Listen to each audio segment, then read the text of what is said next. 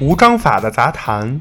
不严肃的反思，有深度但经不起推敲，想走心却跑了题。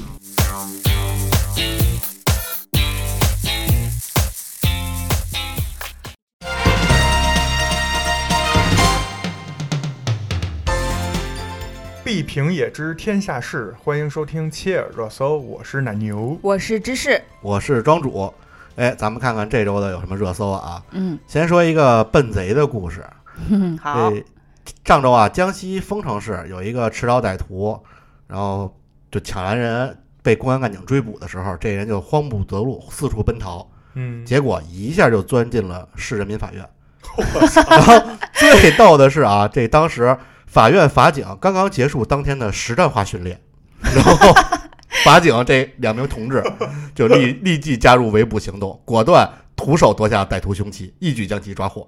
撞枪口上 了就是既然闯进了法院，而且当时法警刚实实战化演习完，就大家正在这状态里呢，就直接给擒了。看来这演习还是有必要的。没想到他这时候管用了，，就这智商对，这笨贼嘛，嗯说起这犯罪啊，我这儿也有一条热搜新闻，嗯，嗯，说锦江学院死亡两人，然后是男女朋友。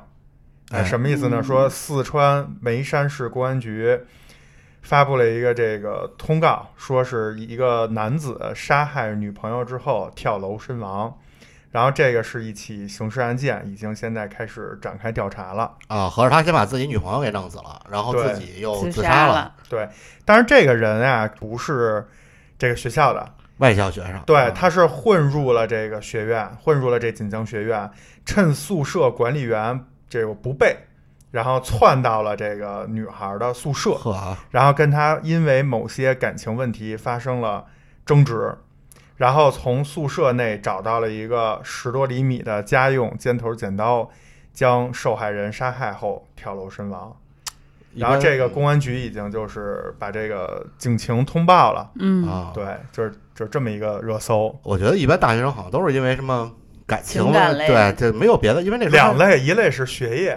呃有那个学业学业一般都压是力大学业一般都是自杀，就没有对对我不因为学业说给他拉一个我，我们宿舍人学习特好，我给他弄死，这这这太少了，这 个对，另外一个是感情，感情很常见。对感情很常见，啊就年轻人比较冲动嘛。所以我不知道啊，因为咱们已经离开校园有一 段时 间，不知道现在这个校园有没有情感方面的这种课心理程咨询之类不的，是心理咨询，嗯，就是扯淡，不会 有。你听我说，真的就是十，你想十八九岁，然后二十二十岁的大学生，怎么可能承认自己情感有问题呢？就是你什说么面子这上种挂不住了，你说对，你说这种情理咨呃情感咨询一定没人去，他还怕被同学嘲笑。我觉得不如就就跟那个什么正经，还有那个历史，这不都是大一所有不管什么专业、什么学校必学的课程吗？嗯嗯就直接开一个是我情感类的课程。我上大学的时候有这种课程，但是这种课程一个是选修课，大家一一般都是为了凑学分儿，然后也不会认真去听。而且当时当时我上学的时候，那个教材啊、教义啊就就特别怎么说呢，落后吧，就叫大学生什么心理卫生，还有那个还有什么性心理卫生，就这这这种课，嗯，嗯，就没有那种实质性的东西，大家就到那儿该玩玩儿，该聊天儿聊天儿，老师就正常讲，然后大家都混一学分儿，没有那么的重视程度，所以我觉得可能嗯那说起不是这个，跟我们学校还不太一样，你们啊可能是理工类学校， 我们文科院校啊。我们学校当时有一门课叫社会婚姻学，也是选修课，啊，巨火。是吧啊就是所有人就是半夜起来刷那个抢选修课那校内系统，就是大家都想报这个，因为那个课的老师讲的巨好，是吧而且夸张到什么程度？我跟你说，那个社会婚姻学那那门选修课，最早是在一个小教室，就是他的那个设定的那个人然上后就限，五五人什么的那种对啊，然后最后改成了我们学校最大的阶梯教室，火 然后并且有很多外校的学生来就是蹭课。嚯，就是嗯我们学校最火的一门课，可以说， 这反正我我们那届是的这样，对。然后我呢，特别有幸的就是抽上了，啊，就是报上了，然后也上了，认真上完了一学期，真的很有意思。 是吧？就那个老师讲的巨好，而且这上完那个课，你真的就是，反正当时对我个人的情感问题啊，包括很多就是你没经历的、不知道的年轻人嘛，有一个很大的帮助。其实我觉得这种课真的特别好，因为对它能帮你的生活，包包括你谈恋爱和学习之间的这时间分配，那个课它都会给你讲，嗯，特别好，甚至对你未来的这个婚姻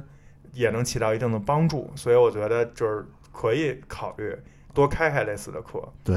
这也确可以实请一些感情专家给大家 就像你这样 的现是身吧？ 说法。讲讲失败案例是吧？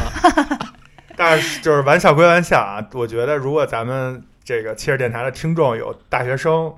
有什么感情问题，不妨就是私下联系我们三位主播，主要咨询一下奶牛 啊， 我们其实都知心能，哦大哥哥，我们都能跟你 聊，嗯就是不不要去采取这种极端的方式，对对对对？吧？然后你这个生命还是最最最可宝贵贵的对吧？对对，嗯嗯，好，我这边看到一个不那么沉重的， 啊，也是规则相关的一条热搜吧。嗯，从今天开始，上海地铁禁止电子设备声音外放，哦，终于终于终于有出来这了啊规则了。哎，这十年前就应该有， 对，实在是太扰民了，是吧？新修订的《上海市轨道交通乘客守则》将正式实施，这其中呢就新增了针对手机、平板、智能手表等电子设备声音外放的禁止条款。也就是说，这个坐地铁的时候，大家在听到这种哎电子设备声音外放的这种行为，就可以直接跟他说，你这样是违反这个守则的，请把它关嗯掉。并且有一定的这个惩罚措施。哦，有惩罚措施了，是吧？对，是的，啊，因为前些日子我在就是北京的地铁里，有人在公放看那种电视剧，地铁里的那种所谓的保安人员就过去就制止他说：“你不要再影响别人了，声音调小，关掉。”这个人没有任何反应，然后保安也没有那种所谓的执法权或者这种制止的权利，他就只能一遍又一遍提醒，但是那个人就装听不见。嗯，嗯你又别说，就说如果给他一权利，说你外放你不听，这是比如提醒你三次不听，我有权利给你轰下去，就你不许坐地铁了。嗯我就给他这种权利，或者说，就像刚才芝芝说的，有罚款的权利，我觉得这种可能就会，呃，他的就是说各各种制止这种行动吧。对，嗯就是处罚，一个是处罚制度，对一个是监管力度。当然，最重要的啊，我觉得还是百姓的这个自国民觉素质、对素质问题。嗯，希望这个以后在什么公交啊、大巴呀、对火车站啊，商场其实公所有共场的所所有公共场合都应该对，去，全都实对不对行。嗯，我觉得这个啊，就是咱们国家其实挺不容易的，因为咱们人口太大了，对而且就是说实话，你想得多少人才能保证这个监管力度和处罚？是啊，你执法看，力我看现在反正至少北京的地铁基本上一节车厢就有一个所谓的安保人员。这个嗯你看北京有多少趟列车在同时跑着，然后对他们要换班儿什这么个的，成本嗯很对大的，所以我希望也是就是，呃，通过国家的这种这种大成本的嗯这种治理和这种提升吧，或者引导。能尽快缩短这个国民素质的提升时间，然后嗯等国民素质都上来以后，其实就可以慢慢撤掉这些东西。对对，大家就不会说因为没人管就又回去了，不会的。是最我好以前最对这根个。本嗯，我以前对这个一直有迷思， 就是为什么要外放啊？你嗯用耳机不行吗？不是好多人就是唉，没不，我只能说不同的人有不同的习惯吧。嗯，嗯对啊他反正就这种，有人他有耳机，嗯，你看就有人这种，他明显就是就是戴着耳机呢，但是他就愿意公放，我就不不太理解这个是。啊我觉得点还是是说在于这些人有没有从小受到过教育和引导，说需不需要考虑别人。就对，因为为说实话啊，如果把我心里的这个考虑别人这层给给去掉，我在听音乐的时候我也愿意公放。对我在家也这是一哎公放定的。啊但是我因为我知道我不能影响别人，所以我肯定不会公放。嗯，对嗯所以我觉得症结在这儿。对，因为是你看我在家也是，就是戴耳机时间长了耳朵会不舒服，嗯所以就比如家里就尤其就现在我我媳妇儿或者我儿子在家的时候，我也不会公放，因为我虽然是一家人，但我也不想影响他们。但是如果说就只有我自己在家的时候，我会公放，就是别给别人添麻烦。对是吧的，嗯，那个刚才知识说的是地铁的事儿啊，咱们这回嗯来一个聊一地面上的事儿。这这个也怎么说呢？挺逗的，也可以说，山东枣庄零下四度，洒水车洒水导致路面结冰，就是这天早上早高峰时段，还早高峰时段啊。这山东枣庄的建华西路上，这洒水车洒水导致路面结冰了。这市民啊，接二连三的就在那边打出溜滑，你知道吗？就全都摔倒了。嗯然后就当时有一个就应该是记者拍的画面啊，这路人在这个路上小心翼翼的行走，然后还有那骑电动车摔倒的，就这个短短这么几分钟，就十来个人在那儿摔倒了。然后就有人说说这个这还是所谓的非机动车，这要是机动车打滑了，可能会引起更严重的这种交通事故。所以啊，还是希望这个呃，当时这个视频的这个作者啊，就希望就是能得到有关部门的这个关注，因为毕竟那么冷的天儿对了还洒水，这嗯有点过了啊。这个就是我我特别想抨击一下，其实北京也一样，就是相关的一些环保部门儿，我觉得啊，就是他可我不太懂，可能是一些环保公司，就是嗯它这个之间的这种属性，咱不知道是什么啊，反正就是这些我们老百姓能接触到的，就是在路面上进行这些执行的人。真的，我觉得要么是欠培训，要么是有违规现象，也以后也应该开启这种市民监督。我跟大家说几个点啊。第一，早晚高峰最堵的时候，在路面上开一个巨慢的这种清洒洁水车啊，然后占着一道甚至两道，因为它虽然只占了一道，但是你想，北京的路面大多数啊只有三道，一道公交车，能走私家车的只有两道，然后这哥们儿占一道，然后剩下的车为了就是为了躲开他要去并线，嗯，所以在这个并线的过程之中，其实两道都会堵。对对对，你懂吗？就是两道合一道，你想那得堵成什么样？然后呢，就是我我认为，要么是错开早晚高峰，早点儿；要么晚点儿，中午，对吧？然后或者下午，就是为什么非要在早晚高峰那个公交车道实行这个公交车道不能走别的车的时候，他也出来一起跟着一块儿堵？我觉得这种添堵呢。而且说实话，以这种堵速，它的那个洒水也很浪费，其实。对，我觉得嗯其实可能就有关部门啊会有他们自己的安排，可能这个安排他们有他们的考虑，咱不能说人家啊，对，那没你考虑就嗯咱们现在不是讲究公开对吧？透明嘛。当然，你说的这是可能之一，嗯但是我觉得也有可能之二，就是这些人家定的啊很好，就是定的这些规章制度，当然这些实际操作的人可能有个别嗯存在就疏忽，对或者是不不尽职尽责，嗯对吧？有这种可能，这是第一个现象。第二个现象呢，就是很多这种环保车什么的，就是清洁车，在路边停着，然后里头的那个司机，包括就是副驾的这个，我那可能也不叫副驾，反正就是都坐在这个驾驶舱里的人，嗯，就都坐在那儿玩手机、抽烟。我啊见过很多次，而且这种现象就可以说到今天还经常见到。嗯那这种我觉得也是对社会公用资源的一种浪费，而且它停在那儿就是违章停车呢，就是占着整个非机动车道，嗯因为那车就是体积巨大，那所有的电动车、自行车，因为它停在那儿，都要被迫走到辅路的这个机动车道，嗯那这个就会造成很多隐患。然后你过去，那里头那人就冲你乐着，在那儿玩手机，在那儿抽烟。我不，我不认为他这是合理的一种休息。这肯定是不合理的，我觉觉得如果是合理的休息，你可以停临时停靠在路边，那你是不是应该停靠在一些人相对较少或者不碍事儿的地儿，嗯或者是你开回到你们公司休息去，对，对吧？不应该是在特别繁华的堵车路段的辅路非机动车道上停着吧，对对对对，对吧确实会对交通就造成了影响，对吧？嗯你这种现象没什么可那个什么的，嗯，对吧？还有第三种现象，也是这个洒水车，就是环卫的这个车，在辅路开着，然后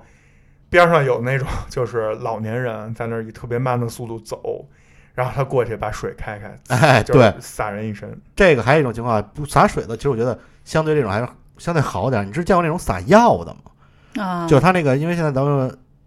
这个绿化比较好，会有一些花花草草，它会去撒一些药，就那个喷出那明显不是水雾，它是发灰的那种，嗯，应该是除虫的，具体是什么我不知道，反正是一种药。边上有人，他还是喷，对，就这药，我觉得它怎么着，它也有毒性吧？你喷人一身不太好吧？是不是？对，所以我就觉得这些执行的人，一我我相信啊，大多数是好的，但是有一部分人可能是不知道是因为自己的心情还是自己的职业操守不够，嗯，导致了这些我们认为就是不合理的现象存在。嗯，对，所以这个就是希望，哎，慢慢能越来越好吧。嗯，然后说到这个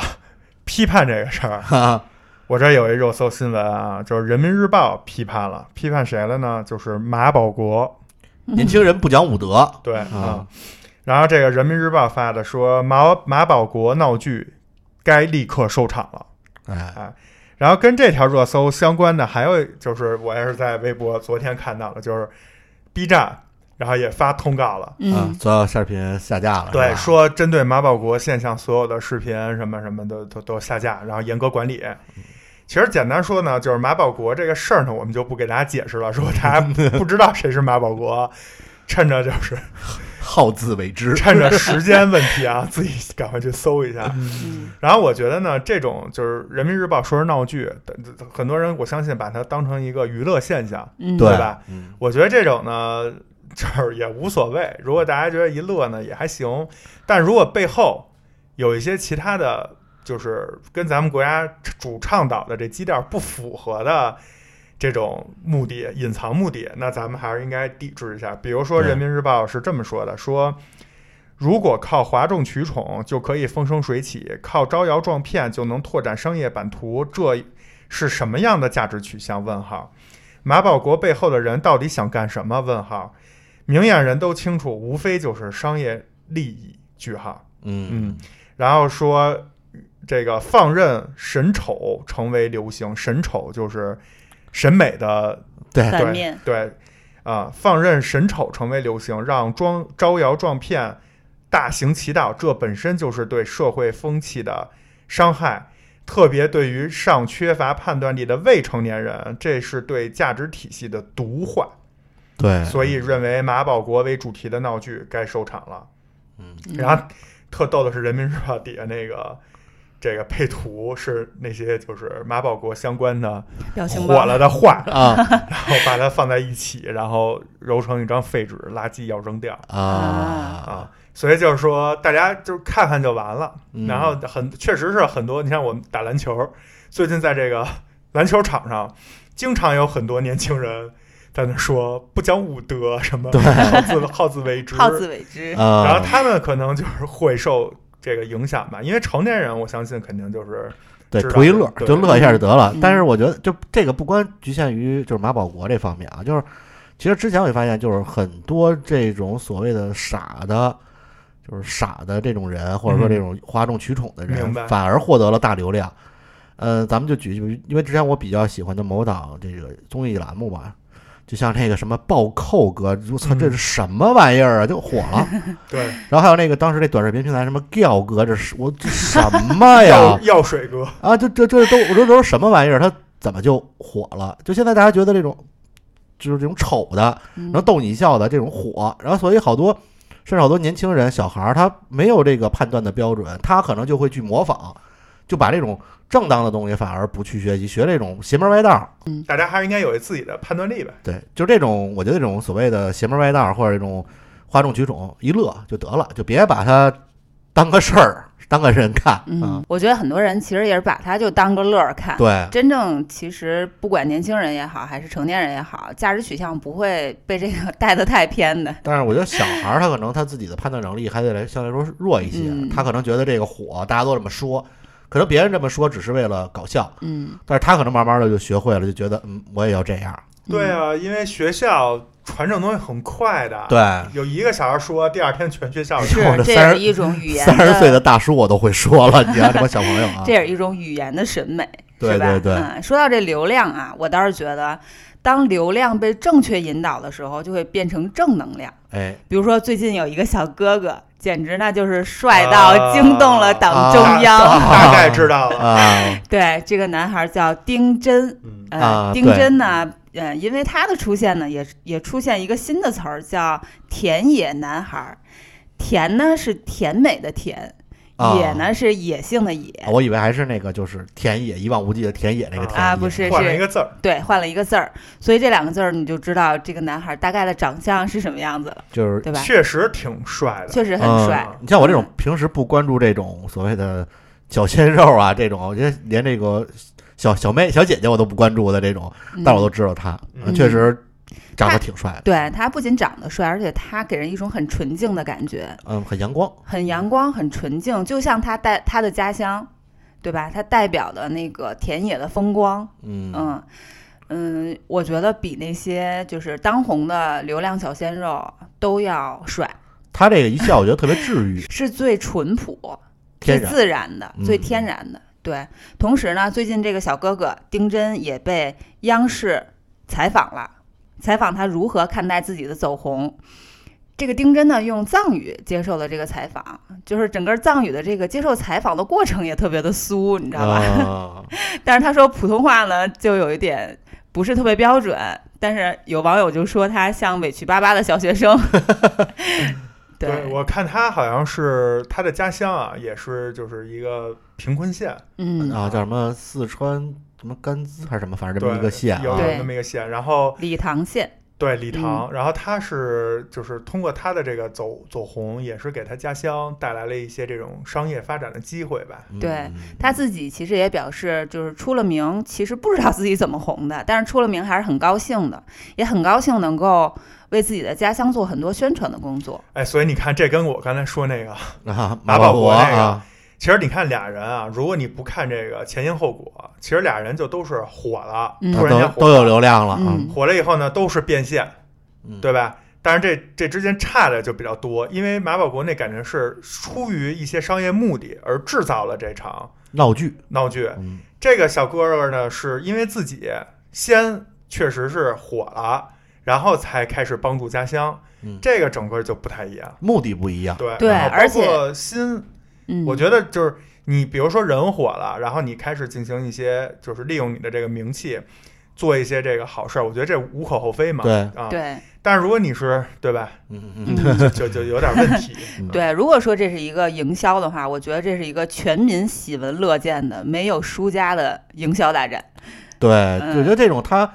目的和它的最后这个流量的导向的用途其实是正确的，是好的。就我觉得，即使它可能咱们猜呀，有有有炒作，我觉得也是可以可以接受的。当然，嗯，并且丁真，我觉得一直保持着他的纯真。他说，对于未来，他首先想要学习，做好每件事儿，还想继续骑马当冠军嚯。他所在的文旅企业也表示，签约丁真也是出于保护，希望丁真能与当地的旅游共同成长。嗯，哎，这带带动了家乡旅游经济的发展，其实对还是很好的哈。对对对，这小哥哥也没有被这个纷繁的欲望所侵扰，对吧？嗯心里都是自己的理想的。嗯，嗯，咱们说完这个田野男孩啊，嗯咱们说一个不太那么甜的，好，叫突如其来的烦恼，这个突。是秃顶的秃啊，这个呢是央视，咱们央视发的一个啊，叫如何自测脱发程度啊，我国超二点五亿人受脱发困扰，这大批九零后啊已经开始脱发了，不少人认为脱发是因为头发太油，其实啊，脱发是分为生理性和病理性两种，嗯生理性脱发就是咱们正常的这个掉一些头发是属于正常的，病理性脱发其实需要看医生的。这个如何自测是生理性还是病理性呢？就是三天不洗头，一只手在头顶儿两侧、脑后嗯轻轻的捋头发，累计脱发超过十根儿，就应该去检查了。这也就有属可于能是病理性病理性的啊。啊！你、你们、你、你们测试过 吗？我，你首先想问你这测试方法是谁说的央视说的，啊？就是央视嗯提供给大家，对，央视提供给大家的，嗯啊，那就应该是相对比较科学的。嗯，但是这个测试的这个成本有点 高，就三天不洗头嘛。我我个人接受不了，忍不了啊，我也是啊，我宁可洗头发的，因为大家都知道洗头发的时候有可能会掉，掉很多，嗯尤其湿头发湿的时候，你去捋它就是更容易掉。我宁可就是 多掉点儿，我我我我也得洗，啊，我也是不太能接受，我最多最多能接受就是一天不洗头啊，嗯这，差不多。嗯，其实脱不脱发自己有感觉了，不通过这种方法判断，从平时梳头发呀，或者是大概的这个行动啊，家里收拾、扫地的时候，也能大概看出来你脱发量。其呃，其实我有一个好办法，就是防止脱发，就是说不用担心脱发了。嗯，你像我，当时我剃秃子，我就不在乎脱不脱发，就是没有头发。你就是解决这个问题，就是否定这个问题。对我是没有头发，就是无从发可脱。从根源解决这个问题。